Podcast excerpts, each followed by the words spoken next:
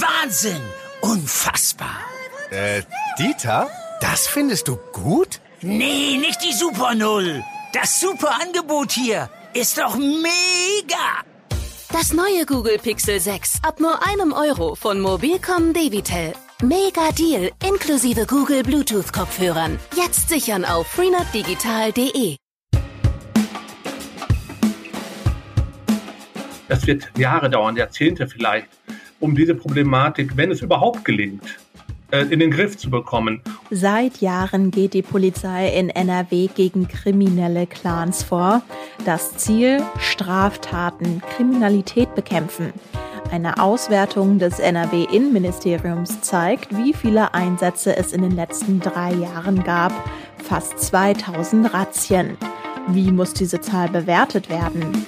Rheinische Post Aufwacher. News aus NRW und dem Rest der Welt. Mit Anja Wölker. Hallo zusammen. Tausende Kontrollaktionen, Strafanzeigen und Sicherstellungen. In den letzten Jahren gab es immer wieder Razzien der nordrhein-westfälischen Sicherheitsbehörden gegen kriminelle Mitglieder arabischer Familienclans. NRW-Chefreporter Christian Schwertfeger kennt die Details der Auswertung und kann uns die Infos einordnen. Hallo. Hallo. Christian, du sprichst selbst von einer wohl beispiellosen Serie von Razzien. Inwiefern sind die denn beispiellos? Weil es wahrscheinlich äh, in keinem anderen Bundesland, wahrscheinlich noch nicht mal in Berlin, ähm, wo die Clan-Problematik ja auch äh, vorhanden ist, so viele äh, Razzien gegeben hat wie Nordrhein-Westfalen gegen Clankriminalität in den vergangenen Jahren. Also äh, wir haben eine Auswertung des nordrhein-westfälischen Innenministeriums vorliegen, wonach es seit Sommer 2018, also seit Juli 2018, um konkret zu sein, äh, bis heute rund 1800 Kontrollaktionen gegeben hat in Nordrhein-Westfalen. Das heißt also große Polizeieinsätze, unter anderem wurden dabei durchsucht Bettbüros, Teestuben, Shisha-Bars etc. Und äh, dabei wurden insgesamt bei diesen 1800 Kontrollaktionen fast 5000 Objekte durchsucht. Und das ist schon äh, enorm. Jetzt gibt es diese Razzien auf der einen Seite. Kann man denn auch sagen, dass die erfolgreich waren in gewisser Weise? Absolut. Also also da wurde unheimlich viel sichergestellt, äh, sei es an Drogen, äh, an äh, Waffen, auch äh, an Kleinigkeiten äh, wie äh, mit unverzolltem Tabak, äh, aber auch damit machen halt äh, diese Clans Geld und alles, was man denen wegnimmt, schadet den Clans halt natürlich. Also es gab beispielsweise 8000 Ordnung, Ordnungswidrigkeitsverfahren und Strafverfahren in dem Zeitraum. 12.000 Verwarngelder wurden ausgesprochen und fast 800 Menschen wurden festgenommen, vorläufig festgenommen. Äh, man nennt das äh, im Polizeijargon äh, sogenannte freiheitsentziehende Maßnahmen wurden unterzogen. Also aufgrund dieser Razzien wurden eben auch Ordnungswidrigkeits- und Strafverfahren eröffnet. Ja, also das ist äh, eine absolute Null-Toleranz-Strategie, äh, so wird es ja auch bezeichnet. Also äh, die Sicherheitsbehörden in Nordrhein-Westfalen, äh, die wollen diesen Kriminellen also mehr oder weniger permanent auf den Füßen stehen. Also einen permanenten Kontrolldruck aufbauen. Die Kriminellen sollen oder müssen jederzeit spüren und wissen, dass die Polizei jederzeit bei ihnen kommen kann und dass sie nicht mehr so wie noch vor vier, fünf Jahren, sechs Jahren und noch weiter zurück machen und tun lassen können, äh, was sie halt auch gemacht haben. Ne? Also sie haben halt den Rechtsstaat jahrelang einfach sagen wir mal so, man kann sagen, ignoriert, dem Rechtsstaat auf der Nase herumgetanzt. Äh, ich war selbst bei einigen Razzien dabei und kann auch beschreiben, äh, wie sich so das Bild und äh, verändert hat. Also ein kleines Beispiel, während vor drei bis vier Jahren, wenn die Polizei kam in die Räume, in die Sicherbars, da lagen Geldbündel offen auf dem Tisch, da lag Gras, also Drogen teilweise offen auf dem Tisch. Das findet man jetzt nicht mehr. Du hast ja gerade schon ähm, einen Begriff genannt, die Null-Toleranz-Strategie. Ich würde das gerne mal in den Kontext setzen, denn wenn wir über die mehr als die letzten drei Jahren sprechen, dann beschreibst du genau den Zeitraum von Herbert Reuls Amtszeit als NRW-Innenminister. Ist das etwas, was quasi mit ihm auch auf die Agenda gesetzt worden ist? Also, dass es ab dann auch diese Null-Toleranz-Strategie gab? Also, das muss man ganz klar sagen Diese Strategie äh, steht mit Herbert Reul als Innenminister. Er hat es von Anfang an und äh, das muss man wirklich sagen, sich zur Aufgabe gemacht, den Kampf gegen diese Clans anzugehen und auch rigoros und auch Rückschläge in Kauf zu nehmen. Man muss auch sagen, es gab ja auch äh, Kritik an äh, diesen polizeilichen Maßnahmen. Es wurde immer wieder laut, äh, was bringt das alles, was, äh, wo äh, diese ganzen äh, Durchsuchungsmaßnahmen, wo zum Teil kleine Sachen gefunden werden. Aber äh, man kann sagen, äh, dass sich in diesen dreieinhalb bis vier Jahren doch einiges getan hat. Also ich hatte es eben kurz schon äh, skizziert, die Clans, die sind nicht mehr so offensiv, nicht mehr so aggressiv in der Öffentlichkeit. Wir erinnern uns, es gab vor zwei, drei Jahren regelmäßig äh, in den einschlägigen Vierteln, ich sage jetzt mal in Duisburg, Duisburg-Hochfeld, Duisburg-Marxloh, dann, äh, wenn wir nach Essen gucken, Tumultlagen, also äh, wo Polizisten Einsätze hatten und dann äh, umringt wurden von hunderten Clan-Angehörigen. Das sehen wir mittlerweile nicht mehr. Und das ist natürlich auf diese Strategie zurückzuführen. Mhm das sind ja jetzt auch erstmal viele Zahlen, du hast gesagt, ja auch mit äh, Erfolg verbunden. Wie muss man das denn vielleicht im deutschlandweiten Vergleich einordnen? Also du hast jetzt gerade Berlin beispielsweise gesagt. Wie schaut man von außen auf NRW drauf? Ja, also die, die Clan-Problematik haben wir äh, nicht nur in Nordrhein-Westfalen, wir haben sie in Bremen, aber vor allen Dingen natürlich, wie du gerade sagtest, in Berlin. Ich habe mit einem Clan-Experten der Berliner Polizei äh, darüber gesprochen und der sagte mir, dass man auch ganz genau verfolgt, wie das in NRW gemacht wird und dass man die gleiche Strategie fährt. Also wirklich äh, hart vorgehen äh, gegen die Clans und dass das auch Wirkung zeigt. Und die haben sich auch sehr positiv über äh, die Strategie hier in Nordrhein-Westfalen geäußert. Okay. Diese Delikte, Straftaten von kriminellen Mitgliedern von solchen Familienclans, die sind ja sehr unterschiedlich, muss man sagen. Wir haben zuletzt, äh, das ist mir so ein bisschen im Hinterkopf geblieben, über den Alzein-Clan berichtet und zwar über eine Villa in Leverkusen. Kannst du da vielleicht mal beispielhaft darüber sprechen, über was wir hier für Straftaten oder Delikte möglicherweise sprechen? Ja, wenn du jetzt äh, den Alzein-Clan ansprichst, ist natürlich auch vom Namen her einer der bekanntesten Clans. Und die Villa, diese Durchsuchung, die gab es im Ende Juni. Äh, da lebten Angehörige und leben vielleicht wahrscheinlich jetzt immer noch in einer äh, Villa in Leverkusen. dort hatte die Polizei eine Razzia durchgeführt bei den Alzheimer-Mitgliedern die haben in dieser Villa gewohnt, obwohl sie Sozialhilfe bezogen haben. Und das hat natürlich auch öffentlich Wellen geschlagen. Wie kann so etwas sein, in einer Villa zu wohnen, das jahrelang und gleichzeitig Sozialleistungen zu bekommen? Ähm, das ist aber eine Einnahmequelle und das sagen die Clans teilweise auch relativ offen, äh, der Sozialhilfebetrug. Ähm, aber natürlich auch die, sag jetzt mal, die kriminellen Klassiker, äh, hier auch gerade wenn Al-Sein angesprochen wird, sie sollen in Schutzgeldsachen verstrickt sein, Drogendelikte, also das ist die Bandbreite äh, der Delikte, die äh, diese Clans begehen, ist wirklich äh, sehr breit. Mhm. Jetzt steht im nächsten Jahr die Landtagswahl in NRW an, genauer im Mai 2021. Und da könnte ja auch möglicherweise die Amtszeit von so einem Innenminister, Innenminister Herbert Reul, zu Ende gehen. Das ist natürlich jetzt ein bisschen spekulativ, aber wie schätzt du das ein? Wird diese Strategie auch in Zukunft gefahren werden oder hängt das dann auch wieder maßgeblich von einem womöglich neuen Innenminister ab? Ja, äh, wir bewegen uns jetzt im Bereich der Spekulation, wie du jetzt gesagt hast, so eine Strategie gegen Clans, also die muss, wenn die erfolgreich sein will, auch vor allen Dingen langfristig, äh, die muss so fortgeführt werden.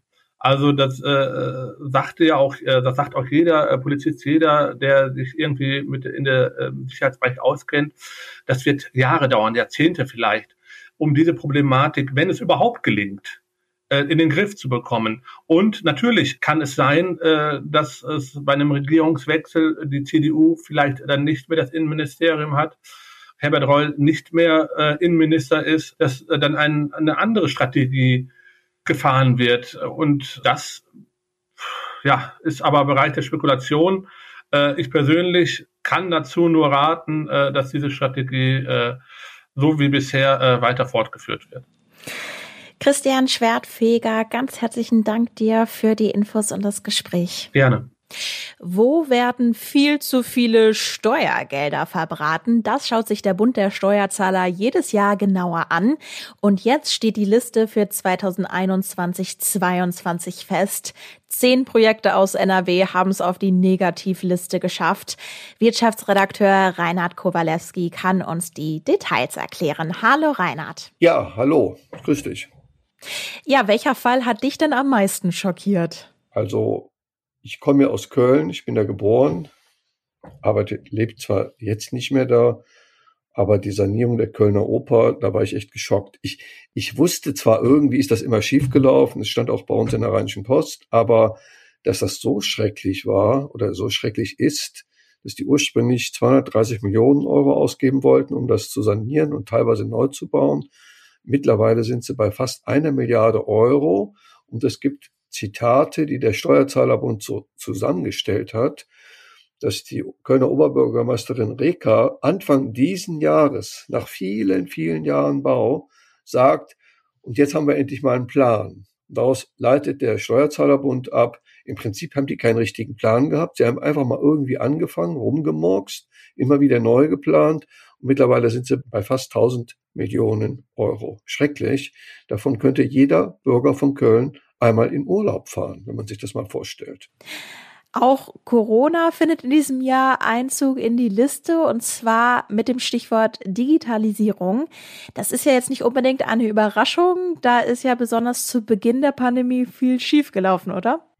Also der Steuerzahlerbund ist eine Organisation, die dafür eintritt, dass weniger Steuergeld verschwendet wird. Am besten natürlich gar keins. So, die sagen, grundsätzlich ist die Digitalisierung eine Riesenchance, damit Abläufe schneller laufen. Also ich versuche gerade ein Auto umzumelden. Ich bin auch hier erschreckt, wie kompliziert das ist, dass man da nicht einfach, man kann zwar einen Termin machen, aber erst in zwei Wochen und äh, die Informationen sind ganz schwer aufzurufen. So, und jetzt sagt der Steuerzahlerbund, dieses ganze Digitalchaos der Verwaltung haben wir auch bei der Corona-Krise gemerkt. Die Städte, Städte hatten keine einheitliche Software zum Nachvollziehen, wer hat wen getroffen, wer hat wen angesteckt. Die einen haben SOMAS genutzt, die anderen Luca, die anderen ein Angebot des RKI. Darum hat man auch teilweise nicht mehr den Überblick gehabt, wann, wie eigentlich die Infektionsquote ist in Deutschland und in NRW. Anderes Thema Brücken. Die kommen auch zum Teil in NRW nicht gut weg, richtig? Ja, also der Steuerzahlerbund nennt direkt drei Vorhaben in NRW, wo völlig unsinnig Brücken gebaut wurden. In Eslohe hat die Stadt eine Fußgängerbrücke direkt neben eine bestehende Brücke gebaut. Der Steuerzahlerbund meint, das hätte 95.000 Euro verbrannt. In Castrop-Rauxel steht seit 40 Jahren eine 950.000 D-Mark teure Brücke über die Dortmunder Straße, aber die dazugehörige Ortsumgehung wurde nie gebaut. In Euskirchen gibt es ein ähnliches Projekt, da geht es um eine Brücke einer Autobahn, aber die Autobahn ist nicht gekommen. Der Herr Steinheuer, das ist der Chef des Steuerzahlerbundes in NRW, mit dem habe ich darüber geredet, der sagt, halbfertige Bauvorhaben sind nicht nur rausgeworfenes Geld, sondern auch versäumte Zeit, sie sind auch verpasste Chancen. Sein Rat ist, erst einen richtig guten Plan und dann erst bauen und nicht umgekehrt. Das ist ja auch so ein bisschen die Frage, was die Konsequenz ist, weil diese Liste, daraus folgen ja jetzt erstmal keine unmittelbaren Konsequenzen, sondern du hast es ja auch quasi schon gesagt, der Bund der Steuerzahler, der prangert diese Projekte an. Welche Konsequenz muss man denn aber im Grunde genommen daraus ziehen? Die eine Konsequenz ist, dass die Politik sich gut beraten lassen muss. Die zweite Polit Konsequenz ist, dass die Politik, sag mal, vorsichtig sein muss mit Selbstüberschätzung. Also die Vorstellung, dass die Politik alles besser macht, ist falsch. Sieht man einfach an diesen riesigen Verschwendungsprojekten. Tja, und sonst kann man nur sagen, die Politik braucht auch Experten. Sie kann nicht einfach nur dem Bürger irgendwas versprechen, nur damit ein Projekt durchkommt, es schön billig verkaufen und dann später wird es dann doch teurer, weil, weil der Plan unrealistisch war. Also wir brauchen natürlich in unserer Demokratie eine politische Führung, also die vom Volk gewählt wird, aber die braucht dann wirklich kompetente Fachleute, die realistische Pläne und realistische Umsetzung von Plänen machen, damit es zu solchen Problemen nicht mehr kommt. Reinhard Kowalewski zur Negativliste des Bund der Steuerzahler 2021-2022. Ganz herzlichen Dank dir. Ja, vielen Dank für das Gespräch. Und das sind die Meldungen aus der Landeshauptstadt von Antenne Düsseldorf. Hallo und einen schönen Gruß aus der Antenne Düsseldorf Redaktion in den Shadow Arkaden. Ich bin Philipp Klees und das sind unsere Themen an diesem Mittwoch. Die Gesundheitsämter in Deutschland haben dem Robert Koch Institut so viele Corona-Neuinfektionen gemeldet wie nie seit Beginn der Pandemie. Innerhalb eines Tages wurden 39.676 neue Fälle gemeldet. Die 7-Tage-Inzidenz liegt bei 232,1. Sie hat damit den dritten Tag in Folge einen Höchstwert erreicht.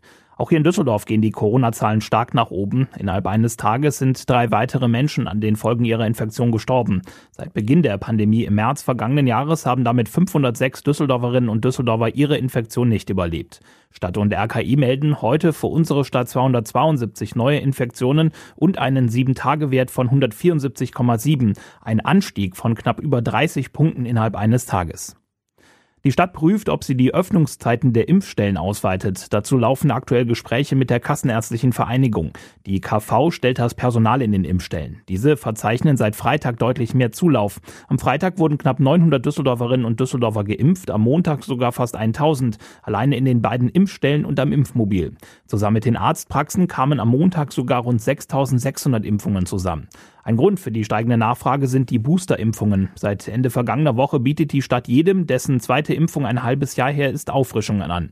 Die Impfstellen und das Impfmobil, welches heute auf dem Unicampus steht, haben werktags von 10 bis 17.30 Uhr geöffnet. Geimpft wird ohne Termin. Für viele Düsseldorfer Haushalte wird Gas und Wasser im kommenden Jahr teurer. Die Stadtwerke haben jetzt Preisanpassungen für 2022 angekündigt. Sie begründen das mit gestiegenen Kosten, etwa beim Erhalt der Infrastruktur. Unter anderem müssen viele Wasserleitungen erneuert werden. Beim Gas haben sich die Großhandelspreise seit Jahresbeginn verdreifacht. Die Kilowattstunde Gas kostet deshalb ab Januar 85 Cent mehr. Für einen Durchschnittshaushalt bedeutet das Zusatzausgaben von knapp 98 Euro im Jahr. Für das Wasser haben die Stadtwerke ausgerechnet, dass ein Single-Haushalt jährlich 21,60 Euro mehr zahlen muss, ein Vier-Personen-Haushalt 31,20 Euro. In den kommenden Tagen werden Kunden schriftlich über die neuen Preise informiert.